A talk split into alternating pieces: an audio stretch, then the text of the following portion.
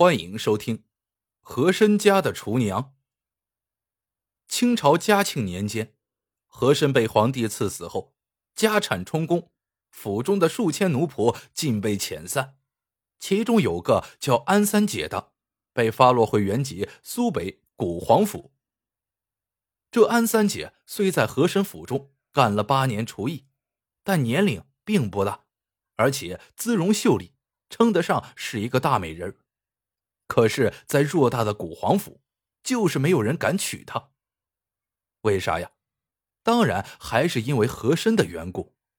当今朝廷正追查和珅的余党，安三姐虽只是一个厨娘，但毕竟是从和珅府里走出来的，谁愿意招惹一身是非？可偏偏有一个人全然不管不顾，吹吹打打的将安三姐娶进了门。那么这个人是谁？原来是掌管古皇府教育的学官邹正之。此事啊，说怪也不怪。邹正之虽是个科班出身的读书人，平时满口“知乎者也”“子曰诗云”，却有一个难以说出口的怪癖——嘴巴馋。古皇周边各地的特色小吃几乎都被他吃了个遍，但他仍觉不过瘾。整日念叨着要尝尽天下美食。毫无疑问，邹正之之所以要娶安三姐，看中的就是她是和珅家的厨娘，定然有一手不凡的厨艺。可没想到结婚不久，邹正之对安三姐却日渐失望。安三姐很是勤快利索，打新婚第二天起，就围裙一扎下了厨房，灶上灶下忙个不停。可是他端上来的饭菜却全是家常便饭，并无特别的样式和滋味。单等着品尝美味的邹正之大失所望，越吃越摇头，口中连呼：“等而下之，等而下之。”半个月后，邹正之终于忍不住了，又拍桌子又撂碟子，冲安三姐大发脾气。抱怨他愧对自己的一片怜香惜玉之心，还说：“难道你的夫君不比那该死的和珅更应该享受美味佳肴吗？”安三姐一愣，终于明白了是怎么一回事，委屈的泪水在眼里直打转。夫君，你，你知道我在何府是干什么的吗？干什么的？在和珅厨房专为和珅烧菜的，可就凭这淡而无味的饭菜，和珅能让你在他府里待上八年？邹正之气不打一处来。安三姐苦笑道：“夫君，你错了，和府的厨房可不是你想象的那样一眼灶两口锅，而是排场大得很呢。光拎饭铲炒菜的厨娘就有上百。”下面帮厨的杂役更多，且每个厨娘每天只做自己最拿手的一道菜。邹正之简直闻所未闻，不由啧舌道：“乖乖，人都说一招鲜吃遍天，可这和珅却专吃招招鲜。我且问你，你专做哪一道菜？”安三姐迟疑道：“我。”我嘛，我专做炒猪肉丝。什么？炒猪肉丝？和珅富可敌国，山珍海味、猴头熊掌都吃不过来，还会吃这平常至极的炒猪肉丝？邹正之嗤之以鼻。倘真如此，你不妨也给我炒这么一盘猪肉丝，让我来品品。这时。安三姐已经镇静下来，冷笑一声：“哼，你以为何府的猪肉丝是好炒的？